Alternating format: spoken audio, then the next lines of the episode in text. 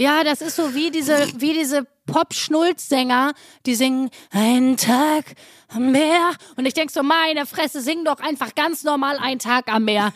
meine Güte, hör doch mal auf mit dem Gejanke die ganze Zeit, da kriegst du viel. 1a, 1a,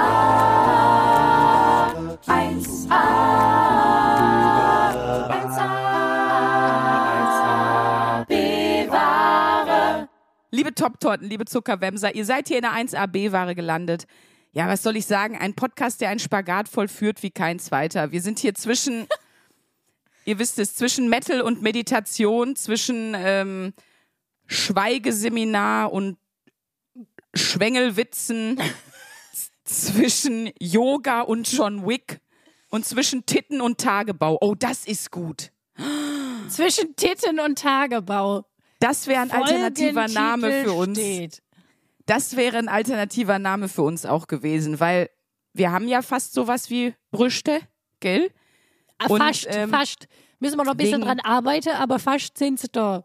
Wegen unserer Ruhrgebietsherkunft äh, Tagebau. Ist auch schön. Da ist jetzt für alle was bei gewesen, hoffe ich. Ich hoffe, jeder von euch, jeder Einzelne fühlt sich abgeholt und vor allen Dingen hoffe ich, dass meine zauberhafte Podcast-Partnerin ähm, Luisa Charlotte Schulz sich abgeholt fühlt. Ich fühle mich sowas von abgeholt. Ich finde es auch gut, dass du einfach so, ich sag mal so, die Humor- und Niveaufarbe dieses Podcasts einfach ganz klar gemacht hast hier in der ersten Minute. Mhm. Also wer heute zum ersten Mal zuhört, äh, der weiß direkt, ah, also das ist hier so ein sehr realistische, sehr realistisches Bild, was hier abgeht. Also wenn er euch jetzt nicht abgeholt führt, dann macht aus, weil es wird nicht besser.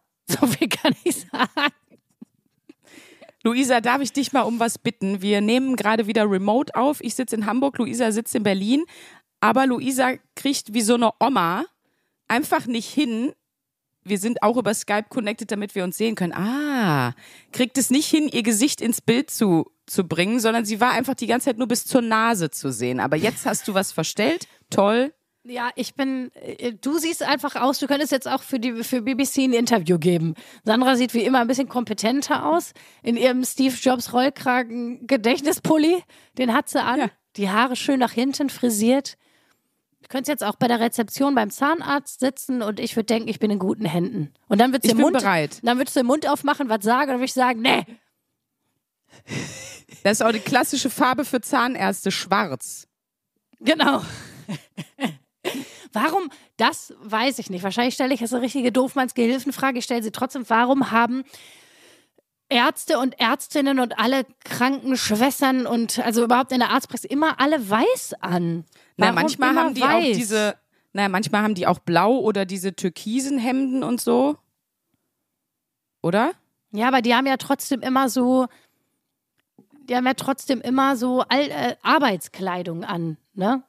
Ja, ich weiß aber, glaube ich, warum. Warum? Also erstmal, weil Weiß ja für Hygiene, Sauberkeit und ja, also Weiß hat einfach, ist einfach eine Statusfarbe, die, glaube ich, den Status eines Arztes gut unterstützt, weil Weiß musst du erstmal tragen können. Das ist jetzt für die Bauern früher ja auch nichts gewesen. Und bei Weiß kannst du einfach Kochwäsche machen und dann kannst du das auskochen, was vielleicht im Krankenhaus von Vorteil ist. Ich weiß es aber nicht. Also das wäre jetzt meine Erklärung. Ich, genau, der Arzt hat dann irgendwann so ein, so ein, so ein Batik-T-Shirt an, weil es einfach alles rausgewaschen ist, die ganze Farbe. Naja, und ich glaube es ist halt auch, weil, ich sag mal blöd, wenn jetzt Blut spritzt oder irgendwas, dann siehst du das wenigstens sofort auf der Kleidung und kannst in saubere Sachen wechseln, während du bei, auf einer schwarzen Hose siehst du jetzt Blutflecken nicht so gut. Das wäre übrigens aber auch geil, wenn du als Arzt nicht mitkriegen würdest, dass du gerade mit Blut vollgespritzt wirst. Ja, kann ja auch mal kleine Menge sein, aber dann merkst du das nicht, siehst du das nicht und dann läufst du den ganzen, das ist ja nicht so hygienisch auch. Aber da muss man wieder sagen, welcome to Berlin. Ich war bei, in Kreuzberg äh, in der Hausarztpraxis, weil ich brauchte, ich hatte, ich will jetzt nicht näher drauf eingehen, aber ich war kurzzeitig ein bisschen krank und brauchte eine Krankschreibung, bin da rein und da dachte man auch wieder so, ah, witzig, das wird es in Köln nicht geben. Das war wie so eine Hipster-Arztpraxis. Da hatte keiner irgendeinen Kittel an oder so, sondern die hatten ganz normal ihre Alltagsklamotten an. Und das kam dann, ich saß im Wartezimmer, auf einmal kam da so eine Frau, die war so alt wie ich, würde ich sagen, hatte Dreadlocks, so ein langes Leinenkleid an und Doc Martens und meinte so, mhm. Schulz, Luisa Schulz, Und ich dachte so, hä, ist das eine Freundin Ein von. Fan. Ich dachte, ist es eine Freundin? Ist es ein Fan? Wer ist das? Nein, es war einfach die Ärztin. es war einfach die Ärztin. Ja, aber ist doch eigentlich cool. Also Eigentlich ich mein, dachte ich auch, es ist cool, aber äh, ähm, ja, deswegen, äh, da musste ich gerade dran denken, dass in dieser Arztpraxis keiner sich an irgendeine Etikette gehalten hat. Die, hätte, die, die sah so aus, als würde sie gerade von der Fusion kommen und jetzt mal eben eine Krankschreibung ausstellen. ich finde es irgendwie gut, weil ich stelle mir jetzt auch gerade so vor, was ja eigentlich auch mega praktisch wäre, was wahrscheinlich einfach nur keiner sehen will, ähm, ist einfach, wenn man Latex, kompletten Latex-Onesie anhat. Weil das kannst du, da kannst du dich einfach eben kurz äh, abwaschen gehen. Also einfach, und dann ist das auch wieder sauber. Oh, geil. Oder genau, einfach mal so, einfach mal so ein ganz neues Arztpraxenkonzept ähm, einführen, wo die einfach alle so irgendwelche ganz komischen Onesies anhaben, aber alle den gleichen. Und du erkennst einfach an, an den Onesies, wer da arbeitet und wer nicht. Einfach mal in so Ja. eine weirde Arztpraxis reinstiefeln. Aber die muss aus Latex sein, weißt du, sowas, wo man sich Talkumpuder oder diese sowas auf ein Babypuder auf den Körper schmieren muss, um da überhaupt reinzukommen. Und dann kommt da so ein dicker Pneumologe rein, weißt du, aber trotzdem in den Onesie geschossen für die, für die Lungen-OP, so. Da wird dann auch alles einen ganz weirden Flair kriegen, wenn Ärzte jetzt in Zukunft mit so Latex-Onesies rumrennen würden, so knalleng, weil dann ist ja alles merkwürdig. Da möchte ich aber keinen, möchte ich weder eine Stuhlprobe abgeben, noch einen Rachenabstrich machen. Also da möchte ich einfach doch gar nicht mehr hin, ehrlich Das wäre gesagt. geil, so die Gynäkologin, wenn die in so ein Latex-Onesie reingeschossen wird und dann einfach gar nichts mehr findet da unten. Das wird auch, sie einfach sich nicht mehr bewegen kann in dem Ding. Ja, das soll schon ein Schlitz im Gesicht, also das Gesicht soll noch zu erkennen Ja, sein. Nur das- die Haare müssen ja auch drin sein. Fallen auch keine Haare raus oder ab. Also beim OP musst du ja auch so, ähm, wie heißt das denn? So Hauben. OP-Hauben aufsetzen. Ja. Guckst du eigentlich Das fällt gerne, dann auch weg. Guckst du eigentlich gerne Arztserien? Das ist ja auch ein, ist ja auch ein Genre für, für, ich meine, ich weiß, du guckst schon so wie, sehe ich aus wie eine Perle, die gerne Arztserien guckt. Seit 117 Folgen nehmen wir hier auf. Was fragst du mich so eine Scheiße? So die jungen. Ärzte in aller Freundschaft. Nee, aber ist doch witzig, das ist ja wirklich ein eigenes Genre. Arztserien. Ja, ich mag, also äh, eine Arztserie habe ich äh, geguckt und das ist Dr. House.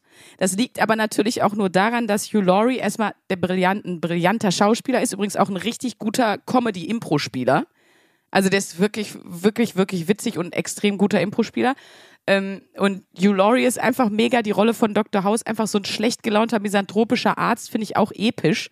Und deswegen würde ich auch hier, es kommt ganz oft im Radio die Werbung für ähm, die jungen Ärzte in aller Freundschaft oder so. Das würde ich auch wirklich nur gucken, wenn das hieße in aller Feindschaft. Die jungen Ärzte und die sich dann so richtig hassen würden und sich das Leben einfach nur in Latexanzügen zur Hölle machen würden. Das wäre wieder eine Serie für mich. Ich glaube aber nicht, dass die in der ARD in der Vorabend, im Vorabendprogramm so laufen würde. Und deswegen sage ich Nein zu Arztserien. Und du? Oh, ich stelle mir das gerade so vor, wie du, äh, wie du so eine Arztserie konzipierst, wo alle in so Latex-Overalls sind und sich alle hassen und sich dann so, um sich zu pranken, so irgendeine Leber von so einem Patienten in den Spind legen und so richtig gestört. Na, du musst auch beim OP, sobald einer Skalpell in der Hand hat, gehen immer alle so einen Schritt zurück, weil du schon Angst hast, dass der dich sonst messert. Und so. Also das, das wäre in aller Feindschaft. In aller Feindschaft. ich- die. B-wahre Arztserie von Sandra Sprünken. In aller Feindschaft die notgeilen Ärzte. Das wäre mein Format. Du, und das wäre doch mal, da muss auch ich sagen, äh, das wäre doch mal eine Ärzteserie, da wäre ich am Start. Das wäre, äh, da bin ich dabei. Ich würde dich auch besetzen. Du bist ja eine großartige Schauspielerin. Ich finde überhaupt generell alle Serien in so eine Dystopie, in so eine ganz schlimme Version verwandeln. So nicht die Glücksbärchis, sondern die Pechbärchis. Und dem passiert nur Scheiße. Sowas finde ich. das, ist wie unsere letzte, das ist wie unsere letzte geile äh, Idee von das Super Untalent. Wer die Folge Ja. vor zwei Folgen gehört hat, der genau, da haben wir euch, glaube ich, auch bei Insta dann mal gefragt, worin seid ihr richtig schlecht? Also mit welcher Eigenschaft äh, würdet ihr bei unserer Show das Super Untalent antreten? Und Ich lese mal ein paar Sachen Ja, vor. Ja, ich, in der Tat habe ich das gefragt. Äh, worin seid ihr so richtig schlecht? Was wäre euer ähm, sozusagen, was wäre euer Flex in der Show? Ich muss einmal kurz gucken, wo es ist. Das ist in meinen Insta-Stories, muss das ja noch irgendwo sein. So, was ist euer super Untalent? Worin seid ihr einfach sensationell schlecht? Ähm, hier ist es. Zum Beispiel, was oft genannt wurde, das finde ich auch schön, Pfeifen. Ich kann es einfach nicht, hat Svenja geschrieben. Einfach die Vorstellung, wie einer da fünf Minuten auf der Bühne steht und Einfach nur so, so Benjamin Blümchen-Geräusche macht. Ja, gut finde ich auch. Äh, Andi hat geschrieben, Karten mischen, vor allem wenn andere zuschauen. Und das kenne ich.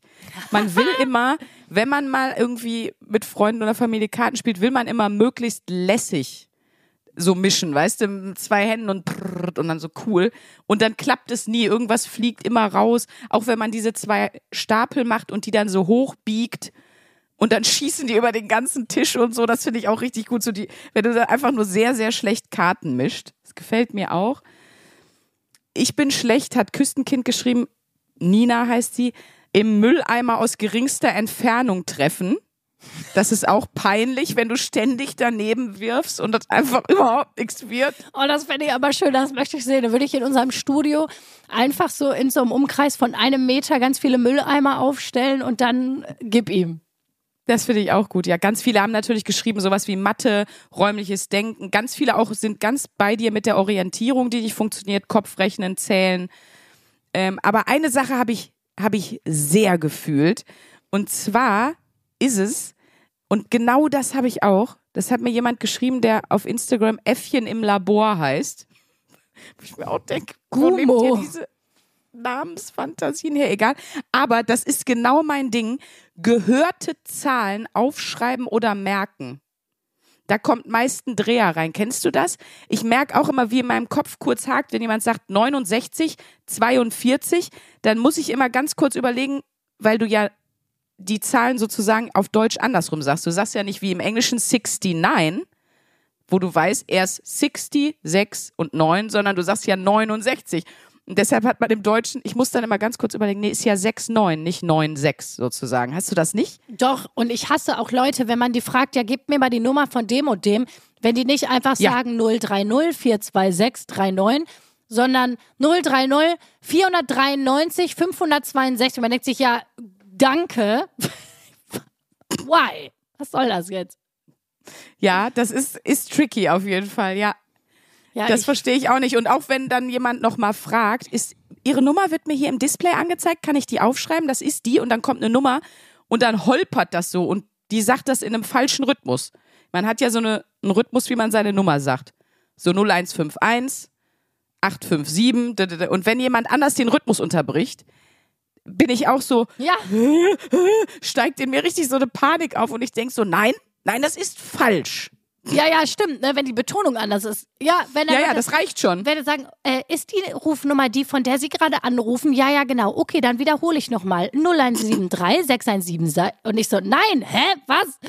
Ja, da ist man richtig. Falsch. Falsch, total falsch. Setzt sechs. Ja. Ich sag dann nochmal so, ja, ja, ist die richtige, weil ich mich nicht Ich auch. outen will zu sagen, ich bin gerade zu blöd, den Takt in der Nummer nicht richtig rauszuhören. So Genau, wenn dämlich bin ist ich. das ist das Ihre Nummer? Weiß ich nicht. Keine Ahnung. Können Sie nochmal sagen? Ich, ich weiß es nicht. Da- Oh, das wäre auch ein guter Telefonprank. Immer wieder, nee, nee, das, das habe ich jetzt nicht richtig gehört. Sagen Sie noch mal. Sagen Mhm. Sie noch mal langsamer. Ja. Das, da könnt ihr Das ist eigentlich wirklich so, auch oder? jemanden gut mit pranken. Wenn ihr jemanden im Callcenter kennt, könnt ihr euch, könnt ihr dem auf jeden Fall schön den Tag verkacken. Mhm. Kleiner Tipp am Rande für alle, die ein bisschen sadistisch unterwegs sind, die Spaß haben, andere zu pranken. Also das fand ich ganz spannend, weil da dachte ich sofort, ja, das habe ich auch. Wenn jemand mir hohe Zahlen sagt, dann muss ich immer kurz überlegen, wie rum ich die aufschreibe. Und manchmal schreibe ich die sogar andersrum. Also ich schreibe erst die 9 und dann schreibe ich die 6 davor. Warum bin ich immer bei dieser 69? Ich habe mich festgehakt. Es tut mir leid. Also ein freudscher Versprecher, mein Liebe. Äh. Nee, ich muss sagen, ich bin aber auch bei, um auf die Arztserien zurückzukommen, es gibt eine Arztserie, die ich sehr mochte, auch wenn sie sehr amerikanisch und sehr kitschig zwischendurch ist. Aber wie ihr wisst, ich habe ja auch ein Kitsch-Gen. Ähm, The Good Doctor. Da geht es um einen äh, autistischen Arzt.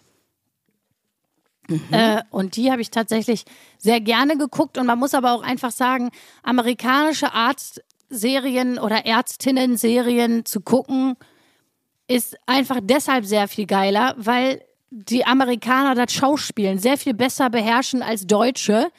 Und das selbst eine, selbst eine kitschige Arztserie in Amerika, da spielen die Leute geil. Und wenn du hier in aller Freundschaft guckst, da kannst du ja nicht mit angucken, wie die SchauspielerInnen da miteinander reden. Veronika. Ich habe es noch nie geguckt. Veronika, wir müssen reden. Was meinst du, Peter? Und man denkt sich so, niemand redet so miteinander. Wie scheiße kann man spielen einfach? Luisa? Luisa, das finde ich jetzt sehr wertend von dir. Wie meinst du das? Nun, ich würde mir von dir etwas mehr Sorgfalt wünschen, wenn wir über Kollegen sprechen. Du, wirklich. Aber so reden Die atmen auch dann immer noch laut weiter. Ja, das ist so wie diese, wie diese Pop-Schnulz-Sänger, die singen Ein Tag am Meer. Und ich denk so, meine Fresse, sing doch einfach ganz normal Ein Tag am Meer. meine Güte, hör doch mal auf mit dem Gejanke die ganze Zeit, da kriegst du viel. Und das ist so, spielen deutsche schlechte Schauspieler in Arztserien, da könnte ich ausrasten. Aber du wärst als Schauspielerin bei mir als Oberärztin, Oberärztin Schulz, wärst du dabei in, ähm, in, In aller aller Feindschaft, Feindschaft. die notgeilen Ärzte. Ja, absolut. Ich wäre auch, ich möchte mich auch, ein- einfach weil ich mich selber mal gerne in Latex-Onesie schießen möchte. Es ist ein Arzt-Splatter-Porno im ARD-Vorabend. Das Einfach mal, dass die ganzen Hildes und Herberts im, im, in ihrem Fernsehsessel mal ein bisschen wieder was erleben. eben.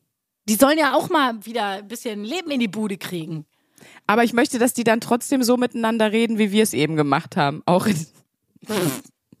Aber da möchte ich jetzt mal sagen, ich habe ja gar nicht so Ahnung von von ähm, der deutschen Schauspielszene und so wie Luisa, weil Luisa hat ja auch an einer mega renommierten Schule studiert und immer wenn ich sage, kennst du den und den, sagt sie, ja, der war auch bei mir an der Schule. Also die kennt irgendwie alle. Ähm, und wer die anderen Geschichten von Luisa aus der Schauspielschule kennt, weiß, also die hat auch viele erkannt in dem Business. Ich habe viele erkannt und ich auch einfach nochmal, ich finde es einfach nach wie vor sehr funny, dass ich ein Hochschuldiplom habe. Bei dem, was ich da gemacht habe. Ja. Leute, es kann so einfach sein. Ja, wirklich. Das, hätte, das hätten wir beide auch in keiner anderen, ich sag mal, Disziplin oder Studiengang geschafft. Nee, ist nee. so. Also das Hochschuldiplom, das habe ich auch wirklich, da habe ich einfach Glück gehabt, dass es zufälligerweise in die Nische geraten ist, weil ich hätte ganz sicher kein anderes Diplom mit, wo man irgendwie auch nur ansatzweise Hausarbeiten hätte schreiben müssen, irgendwie hingekriegt. Sag ich mal ganz Ja. ehrlich, wie es ist. Nee, aber deswegen, du kennst ja auch immer alle und du bist da ja auch voll im Thema. Ich weiß, als wir einmal ähm, bei dir diese Sissy-Serie angefangen haben zu gucken, die ich dann dir zuliebe, wie so ein wie so ein ähm, übertreuer Fotzenknecht-Freund mit dir angefangen habe zu gucken, weil ich dachte, Hauptsache meine Maus ist glücklich. Da kanntest du ja auch gefühlt lehnen. Und ich habe aber jetzt irgendwann vor ein paar Wochen angefangen, ähm, mal so in Babylon Berlin reinzugucken. Zum Beispiel hatte ich immer von gehört, habe ich nie geguckt.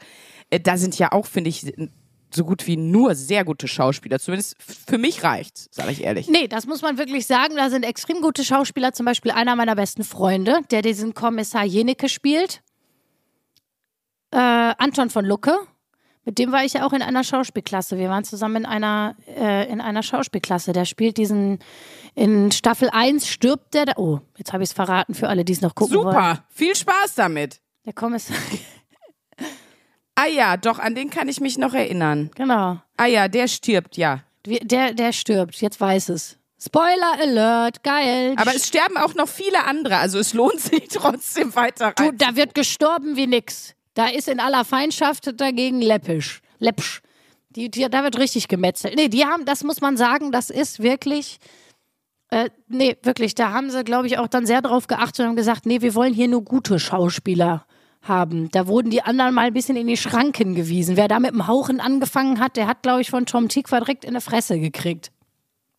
Das ist der Regisseur. Ja, in interessant, aber die sind auf jeden Fall gut. Da würde ich auch ein paar gerne mit rüberholen zu In aller Feindschaft. Ja, wir wollen nämlich auch nur mit guten Spielern arbeiten. Nix hier mit irgendwelchen Nuschelheinis, die Ja. in eine Kamera hauchen. Aber wo wir jetzt gerade schon wieder so konkret abgedriftet sind in den, in den Filmsektor, möchte ich mal sagen, ich habe es vorhin auch in der Anfangsvorstellung für unseren Podcast gesagt, zwischen Yoga Luisa steht natürlich für Yoga und John Wick. Ich stehe für John Wick. Ähm, John Wick 4 habe ich nicht geschafft, im Kino zu gucken. Schande! Ja. Zumindest nicht äh, so, wie ich mir das vorgestellt habe. Und ähm, die anderen John Wicks habe ich alle gesehen im Kino, aber den vier nicht. Und da rege ich, habe ich mich unfassbar darüber aufgeregt, weil als ich den jetzt geguckt habe, der ist jetzt draußen, den kann man überall kaufen, der kostet irgendwie 13, 14 Euro, aber das ist es wert. Einfach schön mit, mit einem Bierchen abends sich John Wick gucken geil. Boah, John Wick 4 ist so gut einfach, finde ich. Jetzt sagen alle, ja, aber ich fand den 1 besser. Ja, der 1 hatte eine, eine sinnige Story. Bei 4 habe ich so ein paar Fragezeichen, aber die Drehorte, ähm, die Dialoge kann ich jetzt leider nicht sagen, aber die, der Film ist ja eine einzige Kampfszene. Eigentlich, es geht also für alle, die das nicht kennen, um gewaltfreie Kommunikation. Keanu Reeves, ähm, ist im Grunde viel im Gespräch mit seinen Feinden. Nein, also es ist halt, es ist halt wirklich so nur Action, Action, nur Kampf, aber die alles daran ist brillant. Wirklich, die Set-Ausstattung ist geil, die Beleuchtung ist geil. Ähm, man hat danach so viele geile Bilder im Kopf. Auch von Paris haben die so geile Locations gehabt, die die gefilmt haben. So, das sieht so episch aus. Und die Kampfszenen, ich wenn jemand sagt, ich kenne andere Actionfilme, die so geile Kampfchoreo haben wie John Wick, episch.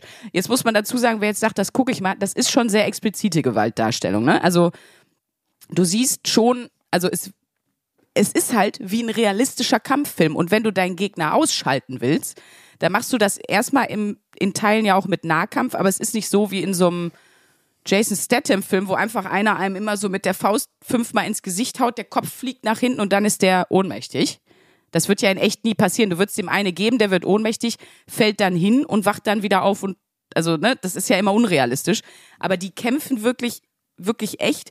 Und damit jemand nicht mehr aufsteht, musst du dem halt ein bis zweimal volle Fresskörper schießen. Ja. Nee, schießen. Also es ist viel Nahkampf, aber es ist dann auch viel, um die Gegner auszuschalten. Siehst du halt teilweise auch, wie denen in den Kopf geschossen wird. So. Es ist sehr explizite Gewaltdarstellung.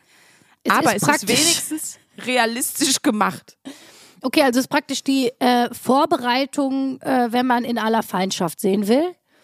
Ja. Das ist dann die, die Reifeprüfung, ob du gemacht bist als Zuschauerin für in aller Feindschaft. Ich würde gerne äh, das Stunt-Koordinationsteam von John Wick auch für einige OP-Szenen zu In aller Feindschaft einladen, ja. Wirklich. das ist so gut Latex- gemacht. Wenn du mit, wenn du dir vorstellst, wie die in ihren Latex-Onesies dann sich da gegenseitig abmetzeln und ständig sich aber nicht richtig bewegen können, weil die Das Kacke, Latex-Dinger nicht richtig funktionieren. Das ist Die können, nur so die können nur so gegen das Schienbein treten. Die können so einen Headkick gar nicht machen, weil das in dem Latex gar nicht so hoch geht. Das Bein, da treten die sich nur so vor die Schienbeine. Oh. Und dabei quietscht's immer so, so. Nee, aber es ist wirklich ein krasser, krass geil gemachter Film, auch mit, mit geilen Bildern und epischen. Äh, warst du schon mal in Paris? Ja, einmal kurz, ja. Da ist ja Sacré-Cœur. Vor allen Dingen so wird das gesprochen. Sacré-Cœur. Sacré-Cœur. Hör mal, warst du schon mal, warst du schon mal im Sacré-Cœur? Nee, aber da oben, diese Kirche oben auf dem Berg. Und da Ja. gibt es, wenn man da hoch musste, da musst du ewig Treppen hochlaufen. Da sind Treppen und daneben sind aber so, also die Treppen und daneben ist einfach so ein abfallender Hang. Und da gibt's auch eine Kampfszene und es gibt eine Kampfszene, gibt's, da, da filmen sie mit einer Drohne, da haben sie sozusagen eine, eine Wohnung nachgebaut mit vier, fünf Zimmern und die filmen das die ganze Zeit von oben mit einer Drohne. Also du siehst dann sozusagen, wie der vom einen ins andere Zimmer geht, aber es wird alles von oben gefilmt. Das ist so geil, weil das hast du alles so auch noch nicht gesehen. Oder die Kampfszene in Osaka. Ach, ich, ich, äh, ich steigere mich hier rein. Also, ähm, ja, so. Ich merke, Das du bist war's on von mir. fire. Du bist on fire, on Wirklich. fleek. Du Vielleicht auch zu doll, überlege ich gerade. Ob jetzt alle denken, boah, mit Sandra stimmt was nicht. Aber es ist wirklich einfach gut gemacht. Also es soll jetzt nicht heißen, ja, Das ist wie der Roman, über den ich letztens so. Ich, ich finde das aber geil, wenn man was gesehen hat, wo man so begeistert ist, dass man sagt, ihr müsst das alle lesen oder gucken, ihr müsst, ihr müsst. Mhm. Wo man so möchte, dass es jetzt Pflichtlektüre oder, oder, oder im Pflichtprogramm wird, im Leben von allen, weil man das selber so geil findet. Ja. Ja. ich, ich mag diese, diese Form von Energie finde ich sehr geil. Ich, mir fällt leider gerade keine sehr kluge Frank Elstner Überleitung ein. Oh, mir. mir Oh ja, aber. komm, dann hau rein. Besonders dankbar war ich für die bunten Bilder und die faszinierenden, neuen, immer abwechselnden Eindrücke äh, bei John Wick, weil der Rest meiner Woche lief ja eher nach Schema F in einem Standardmuster. Denn meine Wochenaufgabe war. Luisa, ist, die guckt mich an und ist ganz stolz. Du kannst auch so langsam anfangen zu klatschen, weißt du, so dieses. Auch wenn eine Person klatscht, das war eine ganz, eine ganz tragische Akustikkulisse. Ich sag's mal ganz ehrlich. Ja, aber für diese Abwechslung war ich dankbar, weil bei mir in der Woche nicht viel los war. Meine Wochenaufgabe, die Luisa mir gegeben hatte, wo ich jetzt in der zweiten Woche bin, wir machen ja immer alle zwei Wochen eine neue Wochenaufgabe, war, trage jeden Tag das gleiche Outfit. So ist es. Jetzt ist meine Frage, den Steve Jobs äh, Gedächtnispulli, den du gerade trägst, ist es noch die Aufgabe? Nee, Nein. es ist auch ein T-Shirt, wie du siehst. Ach ja, Steve stimmt. Jobs Gedächtnis-T-Shirt. Ja, ich habe das sogar auch. Das haben wir doch zusammen gekauft. Ja. Ja, nee, das ist jetzt schon nicht mehr. Ich bin jetzt, äh, bin jetzt wieder in meinen normalen Klamotten unterwegs, ähm, habe das ja gut zehn Tage gemacht, das gleiche Outfit getragen. Ich glaube, ich möchte einmal kurz darauf hinweisen, wie viele Leute mir bei Instagram, wenn ihr uns schreiben wollt, immer gerne at Sprünki oder at Luisa-Charlotte-Schulz, ähm, mir geschrieben haben, dasselbe oder das gleiche? Kennst du dasselbe oder das Oh, gleiche, ja, Leute? Ich weiß, ich kenne das. Ich, und ich weiß nie, wann sagt man dasselbe und ich, wann sagt man das Gleiche. Und falls ihr jetzt anfangt, mir eine Nachricht bei Instagram zu tippen, ich will es auch nicht wissen. Es interessiert mich nicht. Das ist Luisas USP, dass sie das nicht weiß. Das gehört zu ihr dazu, dass ihr Markenkern, also USP ist ja Unique Selling Point, das steht für sie, sie will das auch nicht wissen. Nein, aber in der Tat, das haben wirklich wahnsinnig viele Leute geschrieben und ich, ich kenne das. Ich, hab, ich, ich zähle viele dasselbe und das gleiche Menschen auch zu meinen engsten Freunden. das äh, aber verrät ich glaub, einiges über dich. Es Sandra. ist, ja, es ist so ein, es ist so ein Typding, dass dann Leute so darauf pochen, dieses dasselbe oder das gleiche. Oder das sind auch die Seit-Seit-Leute, also S-E-I-T oder S-E-I-D. Wenn du das mal mit T9 falsch tippst oder mit, mit äh, Wortvervollständigung auf, auf WhatsApp, die das dann nochmal ko kommentieren müssen. Als wüsste man das selber nicht, dass das jetzt falsch Ja, war. So. gut, ob man seit mit T oder D schreibt, das kriege ich auf jeden Fall hin und weiß auch, wann man das, wann das wie geschrieben wird, aber dasselbe und das gleiche, ich glaube, das, dasselbe ist, ich habe dasselbe T-Shirt, ne? Ich habe dasselbe Genau. T-Shirt wie du. Aber das gleiche kann ich ja nicht haben, weil dann wäre es ja Meins. deins. Also ich krieg's schon zusammen, aber mir ist es einfach, ich weiß auch nicht, es gibt ja viele Leute, die sind einfach auch dann sehr klugscheißerisch mit, äh, wie schreibt man was oder Ja, und vor allen Dingen, bei, ich hätte bei vielen zurückschreiben können.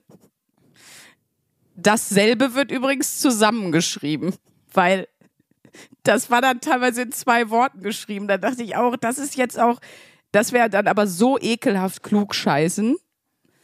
Ja, aber nein, es war, ich habe äh, teilweise gewechselt und gewaschen, aber es war immer ein weißes Shirt. Ich habe ein weißes Shirt doppelt und es war immer eine schwarze Hose. Ne?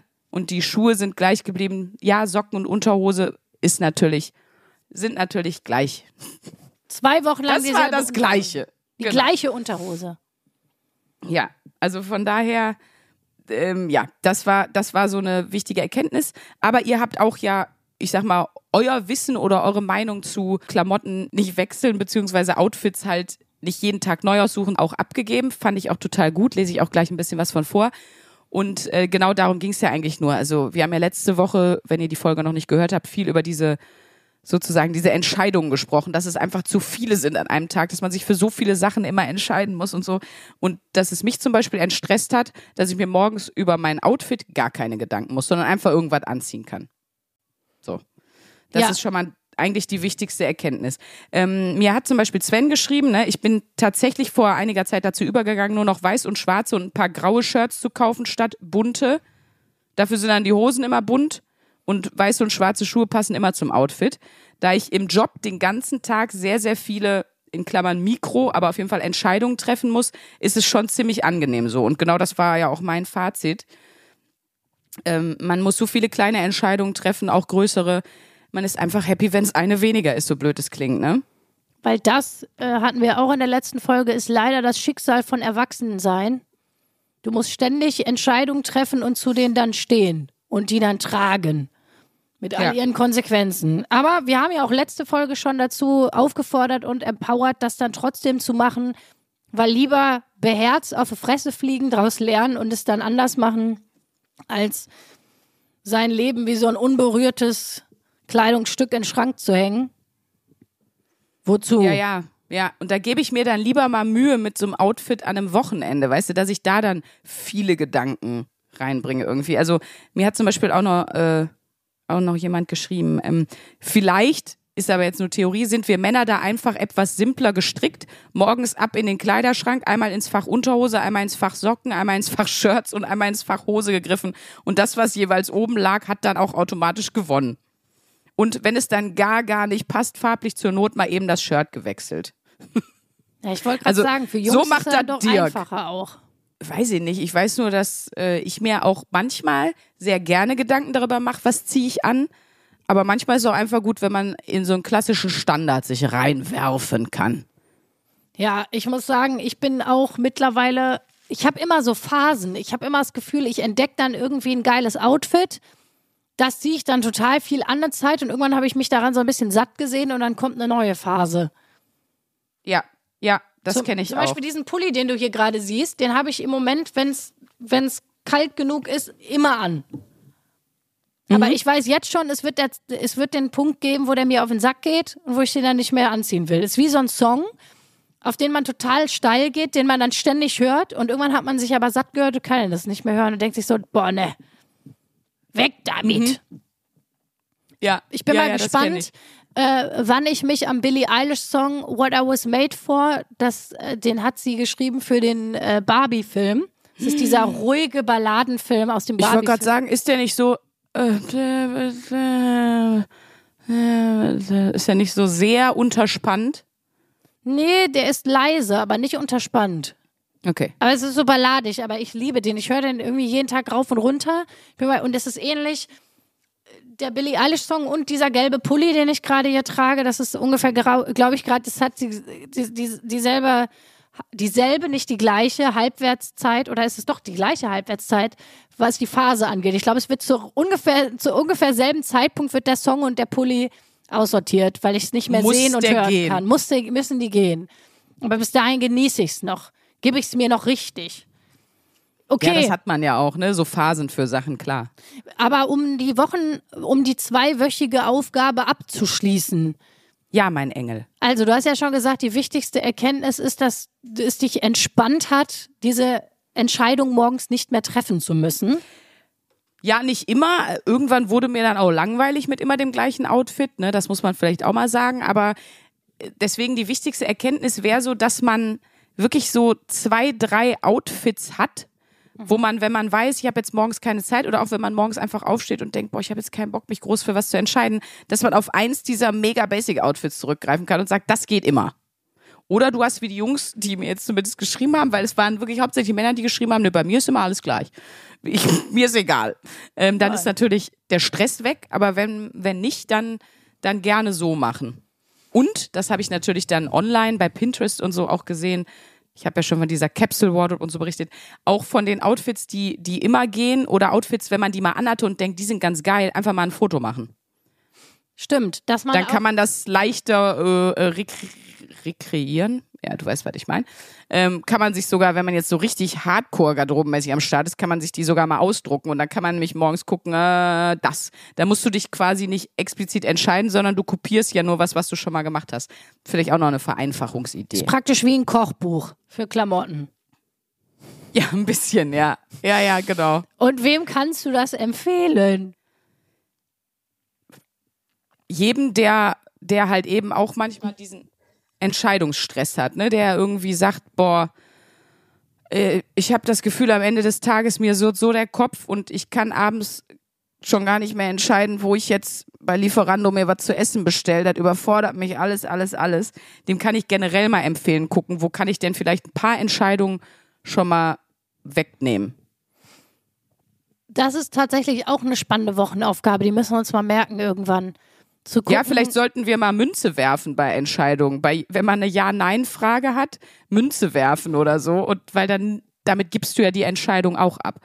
ja, Theoretisch gibst du ja selbst beim Pendeln die Entscheidung ab. Ich weiß, andere meinen, ich glaube, Pendeln manifestiert eigentlich nur was im Kopf, was man ja, nicht anders zu fassen kriegt. Aber es ist auch eine Entscheidungshilfe. Genauso wie Würfeln. Kannst ja auch die Antwort würfeln. Bei einer geraden Zahl ist so, bei einer ungeraden Zahl ist Nein oder so. ja. Ähm, zum Beispiel. kann man auf jeden Fall auch mal machen. Ja. Ja, und was ich zum Beispiel auch auf jeden Fall empfehlen kann, ich glaube, das habe ich auch schon mal angesprochen, äh, mit diesem Entscheidungsstress von was koche ich heute, was esse ich heute, was bestelle ich mir, dass man tatsächlich sich, ich kenne auch einige Leute, die das machen, vor allem Leute mit, mit Kindern, ne? Die dann halt sich äh, am Wochenende einen Plan machen, was gibt's die ganze Woche zu essen. Und dann vorkochen, voreinkaufen, weil dann hast du dir einmal darüber Gedanken gemacht, hast einmal alles eingekauft und dann hast du die ganze Ja. Woche lang, musst du dir die Frage nicht mehr stellen und du sparst extrem viel Kohle, muss man auch einfach sagen. Ja, man könnte ja auch schon am Sonntag für die Woche seine Outfits planen. Ne, dass du weißt, Mittwoch habe ich ein Business-Meeting, dann schreibst du dir schon auf, da ziehe ich auf jeden Fall, weiß ich nicht, dat und dat an. Den Latexanzug oder solche Sachen. Ne? Das ist ja vielleicht, ja, dass man es sozusagen vorneweg plant, dass es dann feststeht, dass es einen dann nicht mehr stresst. Geil. Am Mittwoch, da habe ich, da habe ich einen Termin im Krankenhaus, da kommt mein rosaner Latex-Overall raus. Endlich mal wieder. Endlich mal wieder. Ja gut, dann haben wir diese Wochenaufgabe doch, dann haben wir das, das stand jetzt echt lange auf unserem Zettel. Ne? Das war eine, eine der Aufgaben, die wir wirklich seit es diesen Podcast gibt, auf unserer Wochenaufgabenliste haben. Und das ähm, sagen wir euch auch immer, auch nochmal an der Stelle, falls euch irgendwie eine geile Aufgabe einfällt, wo ihr denkt, oh, das könnten die Mädels doch mal zwei Wochen durchziehen, schreibt uns sehr gerne entweder bei Instagram at sprünki oder at luisa-charlotte-schulz. Ihr findet mich auch ohne die Unterstriche, Leute, wollte ich nur mal sagen. Aber es macht mittlerweile so viel Spaß, diese Unterstrich-Story hier immer wieder reinzugeben. Oder schreibt uns eine Mail at, an mail at 1abware.de. Und äh, dann, wenn es nicht zu kompliziert oder zu teuer ist, manchmal habt ihr dann so geile Ideen wie, fahrt doch mal eine Woche ins Schweigekloster oder lernt doch mal eine Woche segeln. Das ist einfach leider, da müssen wir uns Urlaub für nehmen und das Terminlich funktioniert ja nicht. Also drin. es müsste eine Aufgabe sein, die irgendwie auch in ein äh, recht volles Leben auch noch irgendwie reinpasst. Ja, das wäre wichtig. Und von mir der Hinweis, schreibt gerne auch Luisa. Genau. Ich krieg ja auch voll oft Mails und dann schreibe ich, hast du das denn Luisa auch geschrieben? Und da steht auch immer drin, ich wollte euch mal sagen, wo ich denke, aber du schreibst mir. Also wenn ihr was für euch, für uns habt, müsst ihr es entweder beiden schicken. Oder an Oder die ihr müsst- Mailadresse. Ja, wie oft ich dann auch äh, Mails krieg, wo die ganz klar eigentlich für dich sind. Und dann schreibe ich auch, ah, das wäre ja für Luisa mit der Lego-Aufgabe auch spannend. Ja, der habe ich geschrieben, die hat nicht geantwortet. Und ab da schreibt man dann nur noch mir, weil ich die Dumme bin, die geantwortet hat. So. Du wirkst einfach organisierter, muss man sagen. Ja gut, aber manchmal sind die Leute auch ein bisschen, die sind ein bisschen ungeduldig, weil jetzt müsst ihr auch dazu wissen, ich hatte ja mal die Wochenaufgabe, verzichte auf Social Media. Ja, Und auf die Frage, machst du das weiter, habe ich gesagt, ja, auf jeden Fall. Und das war eine der wenigen Antworten, wo ich gesagt habe, ja, auf jeden Fall, die ich auch weiterhin durchgezogen habe. Also ihr müsst vielleicht über mich auch wissen, ich lösche wirklich immer wieder regelmäßig Instagram auf meinem Handy und aktiviere das dann meistens montags. Ich aktiviere es meistens montags wieder, wenn die neue Folge rauskommt, um Werbung dafür zu machen.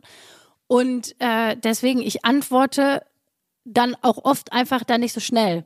Also wenn ihr mal vier, fünf Tage nicht sofort eine Antwort bekommt, macht euch keine Gedanken. Ich bin Nein. einfach wirklich, ich bin, ich versuche das wirklich immer wieder zu, zu löschen. Aber ja, ich da bin, bleibt entspannt. ich bin aber auch einfach nicht so organisiert und zuverlässig wie Sandra Sprünken. Das muss man hier auch einfach ganz klar sagen. Das ist auch kein Geheimnis. Aber dann ist ja die Frage, und das finde ich ganz spannend, weil ich glaube, das ist auch in Arbeitsumfeld voll oft das Problem. Man will ja eigentlich immer das Maximum für sich selber rausholen. So. Wir sind ja alle, also Kinder sind ja nur mit sich selber, also nur an sich selber interessiert bis zu einem bes- bestimmten Alter. Wir Erwachsenen aber auch noch zu großen Teilen. Und ich glaube, dass man unterbewusst denkt, dann schreibe ich, wenn wir das jetzt so auch noch so, ich sag mal, betonen, wenn wir jetzt auch noch sagen, ich komme häufiger dazu zu antworten, dann schreiben mir ja noch mehr Leute, weil keiner ist so nett und denkt, ah krass, die ist schon mehr überlastet als, wenn wir es in den Arbeitskontext setzen, mein Kollege, dann werde ich jetzt nicht noch auf den auf, auf den einhacken, der alles macht. Das gibt es ja auch im Arbeitskontext oft. Ne? Man weiß, eigentlich ist die Person zuständig, man weiß aber, die andere Person ist antwortet schneller, das heißt, ich komme schneller zu meiner Antwort, ich kann besser arbeiten, da stresse ich doch lieber die Person, der schon richtig der Arsch geht, als dass ich den korrekten Weg gehe und den anderen. So, das kennt man von der Arbeit, kenne ich das voll viel. Oder ich kenne dass das da so auch Leute das machen. Ganz viel kenne ich es auch von der klassischen Aufgabe Umzüge in einem Alter, wo man oder in einem Lebensumfeld, wo so ein Umzugsunternehmen nicht drin ist, dann den Freundeskreis fragen, weil es gibt immer die, die sie einfach so viel Verantwortungsbewusstsein haben, dass auch wenn sie dann am Samstag vorher gesoffen haben, trotzdem am Sonntag um neun Uhr da stehen und die Kisten schleppen. Und es gibt die, die kommen, wenn noch drei Kleiderbügel oben in der Wohnung sind und sagen, oh, ihr seid ja schon voll weit, ihr seid ja schon fast fertig. Ja, sorry, Ja, ich habe gestern gesoffen. Genau.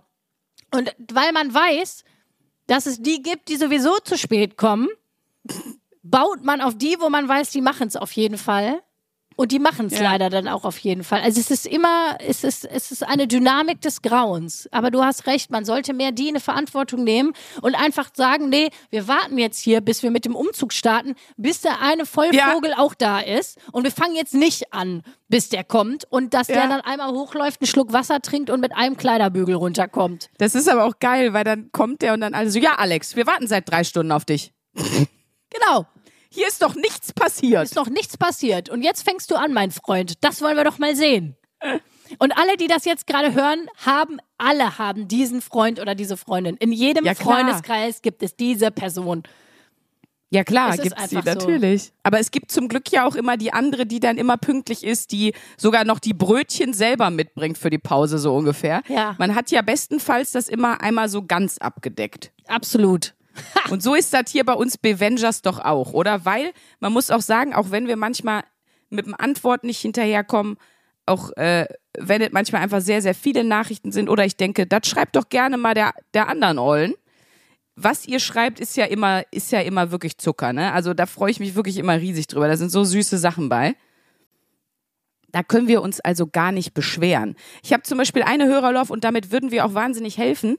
Hier in Hamburg ähm, haben wir eine Nachricht bekommen. Moin aus Hamburg, ihr Backfotzen. Ich soll den Namen nicht sagen, stand, glaube ich, da. Ich soll Marie sagen. So, Marie hat uns geschrieben. Ähm, ich komme zu dem Schluss, dass euer Podcast eine Achtung, Lachgefahr, keine schweren Dinge beim Hören heben Warnung benötigt. So höre ich euch zum Beispiel regelmäßig im Gym, während ich als einzige Frau im Männerbereich meine Hanteln versuche in die Luft zu werfen. Während ich also heute mit der Langhanteln auf den Schultern kontrolliert in die Kniebeuge ging, erzählst du gerade wieder irgendeinen Mist und ich dachte, fühle ich gerade sehr. Ich habe noch so gerade die Hanteln ablegen können und da musste ich einfach mega loslachen. Ja, das ist natürlich gefährlich, wenn du im Squat mit einer Langhantel einen Lachkrampf kriegst, kannst du nur noch auf den Rücken rollen. Da, das schaffst du einfach nicht anders, ne? Oh Gott, vielleicht sollten wir mal so einen äh, so einen Vorsetzer vor die Folgen machen. Hallo, diese Folge bitte nicht hören, wenn Sie gerade etwas Schweres heben. Ein Ja, ist so. Regal anbringen. Nicht, dass Ja. das äh, gefährlich ist das. Auch nicht während der Fahrstunde. Naja, und dann hat sie auf jeden Fall geschrieben, äh, durch mein Lachen habe ich aber im Männerbereich die Aufmerksamkeit auf mich gezogen, besonders von einem süßen Typen neben mir. Vielleicht könnt ihr den Unbekannten im blauen CBF Brasil-Trikot mit der Aufschrift 9 Jesus ja grüßen. Uh, und Ich wäre, dem weiß, Kerchern, ich wäre dem Kerchern mit Jesus nicht abgeneigt. Ist, und ist sie, äh, weiß sie, dass er 1AB-Ware hört? Nee, aber wir hoffen einfach jetzt mal drauf. Bestimmt hört er 1AB-Ware. Also Jesus, es ist das Well You Gym in der Kieler Straße und Jesus ist immer da, wenn sie trainiert. Also er scheint der Stammgast zu sein. Er scheint da Quatsch zu die. Marie doch einfach mal an. Oh, das passt doch auch. Äh, weil hier, wie hieß der nochmal die, die Ische vom Jesus? Äh, Maria Magdalena, oder? Marie, Maria, hm, Jesus. Hm. Jesus, Mensch, Leute. Das ist doch die B-Ware äh, Couple-Vereinigung. Ich wollte gerade sagen, Leute, das haben. Krippenspiel steht auch schon wieder fast vor der Tür. Es ist bald schon wieder Dezember. Da wollen wir was Ja. sehen. Und Marie hat aber auch geschrieben, wenn das in die Hose geht, muss ich das Gym wechseln. Ja. Ja. Das ist wohl wahr. niemals da, wie heißt der, der Spruch, don't shit where you eat äh, oder so, das kann, ich, also wirklich, ich kann nur eine Sache nochmal sagen, ich hatte was mit meinem Tanzlehrer und das war der beste Tanzlehrer der Welt. Das war der geilste Tanzkurs, das war meine Kompensation, das kann mir nichts anderes geben, was mir dieser Tanzkurs geben konnte. Ich hätte niemals was mit dem Tanzlehrer anfangen dürfen. Ja. Das war so ein Fehler, weil der sich leider persönlich als kleiner Creep rausgestellt hat und es war auch nicht dann cool, da wieder hinzugehen. Und damit war für mich diese ganze Tanzschule gestorben. Und das war wirklich, das, das waren, das, nee. Das Nee, hätte ich never- gerne. Never fuck the company. Ja, und auch nicht the family. Ich finde auch immer schwierig, wenn in so einem Freundeskreis. Wenn nicht die Cousine, nicht an eine Cousine ran, Leute. Hier gibt's doch die Lebensweisheiten. Ah. Nee, was meinst du? Ich hat gesagt, never the family. Okay, ja, normal. Ja, jetzt, äh, wo wir das so sagen, da werden sich einige denken, ach Mensch, ach so, nicht? Ja gut, dann nicht. Nee. Nein, also auch, äh, ich finde ja auch immer das Risiko, wenn du jetzt mit jemandem gut befreundet bist, im Freundeskreis, das Risiko, dass das äh, nach einer Affäre oder nach einem One-Night-Stand nicht mehr so ist, ist halt immer da. Da muss man immer abwiegen, ist mir der Freund vielleicht wichtig? Und die Antwort ist, wenn der dir wichtig ist, geh das Risiko nicht ein. Also es ist meine, ich weiß, bei dir ist ein bisschen anders, du bist auch noch mit ganz vielen Leuten befreundet. Ganz, das klingt jetzt nach 50 Leuten, aber mit, du bist mit einigen Leuten noch befreundet, äh, mit denen du vorher befreundet warst, mit denen du dann auch zum Beispiel intim wurdest. Mit denen ich mich Ähm. erkannt habe. So, das hört sich jetzt hier an, als wäre ich jetzt hier die mega. Ja, deswegen, deswegen meine ich ja, es sind, Kerchermaus, es das sind ist wenig, aber es sind nicht so. einige. So. selbst wenn es nur zwei oder drei sind. es sind ziemlich genau drei. Ja, Ja. guck mal. Ne? Aber äh, das kommt bei mir gar nicht in Frage. Sobald jemand bei mir gefriendzoned ist, ist der sowas von gefriendzoned. Also da, da kommst du auch, wirklich wüsste ich nicht, wie du da wieder rauskommen sollst. Hör mal, da Weil bin ich, ja immer denke- erleichtert. Wenn mir die Person so wichtig ist, dann will ich nicht riskieren, dass ich die sozusagen ver verliere. Weil du weißt ja nicht, ob das klappt. Bei manchen klappt das bestimmt, das weiß ich auch, bin ich mir ganz sicher. Also ist ja, ne, sieht man ja auch. Du hast ja da zum Beispiel gute Erfahrung. Ich hab da Du hast ja gute Erfahrungen. Erfahrungen mit Always Fuck the Family gemacht. Und ähm, Mein, Nee, aber du weißt, wie mein ich mein. Cousin Kaspar hat den Jingle hier nämlich gemacht. es wäre so schlimm, wenn sich jetzt auch noch ein Verwandtschaftsgrad bei allen so rausstellt. Nein. Nein. Keine Sorge. Mein Leute. Bruder, was für ein guter Typ. Nein. Ja, wobei lustigerweise mein Bruder ist ja adoptiert. Ach so, Das, ja. das habe ich mir auch, also ich meine, da, da merkt man zum Beispiel, dass zum Beispiel ein Geschwisterverhältnis nichts mit Blutsverwandtschaft zu tun haben muss, weil mein Bruder ist mein Bruder, ich bin mit dem aufgewachsen. Das wäre genauso weird mit dem, was zu haben, wie für alle anderen Geschwister, wo sie, die genetisch auch Geschwister sind. Da kann ich doch mal sagen, dass Blutsverwandtschaft und Genetik völlig scheißegal ist, wenn du in einem Geschwisterverhältnis aufgewachsen bist. Das beweist das mal wieder. Ist es einfach weird. Weil rein genetisch oder so wäre das gar kein Problem, aber das wäre genauso verstörend wie bei jedem anderen Geschwisterkind. Ja, total, natürlich. Deswegen, ich bin ja auch immer so, viele, für viele hat ja Familie so eine ganz krasse Wertung, sage ich jetzt mal. Das sagt, man sagt ja auch dieses, äh, ne, also Blut ist dicker als Wasser. Ich weiß, dass das sogar falsch genutzt ist in dem Zusammenhang, aber diese Message sozusagen, die Familie geht immer vor, das ist die wichtigste emotionale Verbindung. Eigentlich ist es nur eine Entscheidung dafür, dass man Absolut. eben dass man das eben sagt. Und ich habe zum Glück die Erfahrung machen dürfen, dass das auch mit Freundschaften geht oder sogar mit Eltern von Freunden oder Freundinnen. Also das ist sozusagen Ja. diese Verpflichtung, dieses Füreinander-Dasein, das gibt's nicht nur in der Familie. Man muss sich nur dafür entscheiden, dass man das bedingungslos auch bei Leuten, mit denen man nicht verwandt ist und wo das vielleicht nicht, ich sag mal, sozialisiert ist, dass die immer für einen da sind und dass man immer für die da sein muss, auch wieder in Anführungsstrichen. Äh, Das ist, ähm, ist Ja. finde ich, für mich so, Das unterschreibe Ja. ich 1000 Prozent und ich Jawohl. bin auch schlicht gegen diesen Satz, Blut ist dicker als Wasser, wo ich mir denke, nee, pff, das ist einfach, äh, ich finde das, ich finde das wirklich falsch. Ich habe ja auch eine Patenfamilie, ich weiß, die hören auch zum Teil den Ja. Podcast hier, ganz, ganz liebe Grüße.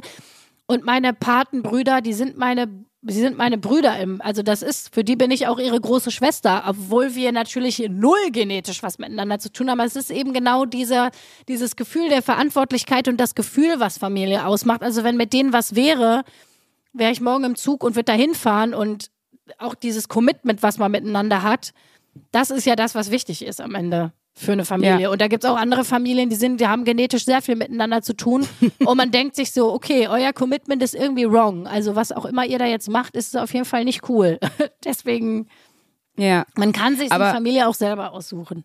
aber genau wegen diesem, ähm, ich sag mal, wegen diesem unterbewusst gelernten, man muss sich mit seiner Familie so gut verstehen, haben ja auch ganz viele so Issues. Voll. Also ich weiß zum Beispiel, ähm, ich habe irgendwann mal, da waren auch alle sehr besoffen, da war ich in, in London unterwegs mit, mit ein paar Leuten und einer hat dann irgendwann so im Suff gesagt, da ging es auch um, um Familie und Gedöns, hat gesagt, ja, aber ich mag meinen Bruder einfach.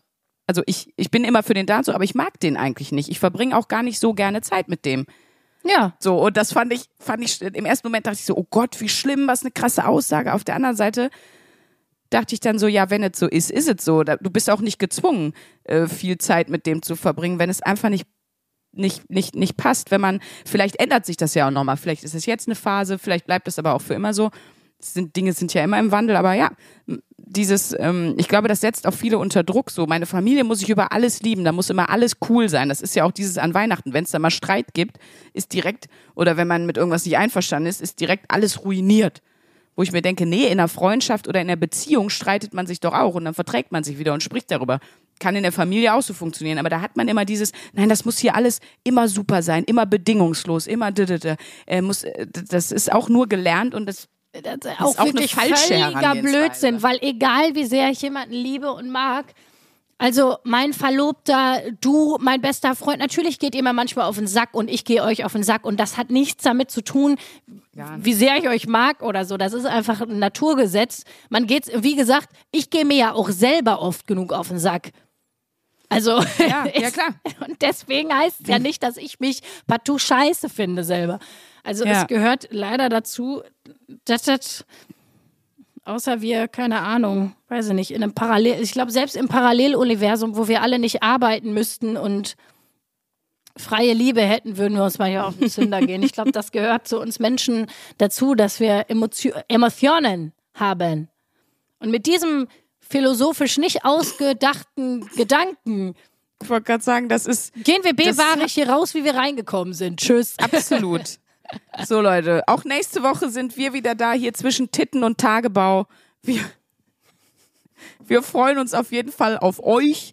Und äh, wir haben jetzt die neue Wochenaufgabe ein bisschen vergessen, deswegen rotze ich die nochmal kurz rein. Ah ja, stimmt. Komm, drop it. Wir äh, haben ja jetzt auch unsere Live-Show in Köln. Wir haben die nächste Live-Show am 25.11. in Berlin im Tempodrom. Äh, die Tickets findet ihr, wenn ihr einfach 1A B-Ware Berlin googelt oder eben über unsere Insta-Profile oder über die Homepage geht www.1abware.de. Kommt gerne uns in Berlin besuchen. Da werde ich ja mit dem Ehrlich Brothers äh, Mental Magic Koffer als Wochenaufgabe zaubern. Aber diesmal werden wir uns Groschenromane kaufen und euch dann nächste Woche aus den Groschenromanen mal vorlesen. Das wird Yeah. toll, wahrscheinlich mit unserer schlechten Schauspielerstimme, die wir äh, gerade schon gut geübt haben. Und danach die Woche werden wir einen, zumindest den Anfang eines kleinen Groschenromans mit uns beiden mal versuchen zu schreiben. Ja, wir werden uns davon äh, da Unterstützung holen von meiner Freundin Anna Basener, von der ich euch schon erzählt habe, die ja tatsächlich, um sich ihr Studium zu finanzieren, sie ist Autorin, Groschenromane geschrieben hat, weil das einfach viel lukrativer war als irgendein Kellnerjob. Und die Ja. wird uns mal ein paar Infos droppen, wie man denn am besten so einen Groschenroman schreibt oder zumindest anfängt Genau. zu schreiben. Was auf jeden Fall wichtig ist und die Zutaten für den Groschenroman, zum Beispiel wo die Liebesgeschichte von Luisa und mir spielt und so weiter, die holen wir uns wiederum bei der Live-Show in Köln von euch im Publikum. Also jeder, der jetzt Karten hat, kann sich schon mal freuen, denn von euch haben wir die Zutaten bekommen, um das dann weiter zu nutzen. Wenn, und ich sage ja immer, wir haben von jedem einen im Podcast, wenn jemand von euch äh, sagt, Mensch, ich finde Groschenromane irgendwie geil oder ich musste die auch selber mal schreiben oder irgendeine Form von Input zu diesem Thema hat für uns und für mich. Vielleicht auch eine lustige Geschichte, dass eure Oma die immer gelesen hat, wenn sie ihren Latexanzug anhatte. Ich weiß es nicht. Ähm, wir freuen uns über jeden Input. Wir haben jetzt ja immer zwei Wochen Zeit. Also schreibt uns sehr, sehr gerne auf den mittlerweile 17 mal genannten Kanälen in dieser Folge. Ähm, und dann Groschenromanen wir in der nächsten Woche richtig los. Wir Groschenromanen uns hier richtig ein ab, Leute. Also, So. Jeden Grund dran zu bleiben. Bis dann. Willst du nochmal, verabschiede dich doch nochmal. Nee, ich lasse es. Moment, wir haben noch eine Sache vergessen. Nein, Spaß haben wir diesmal nicht. Tschüss. Tschüss. 1a, 1a, 1a, 1a,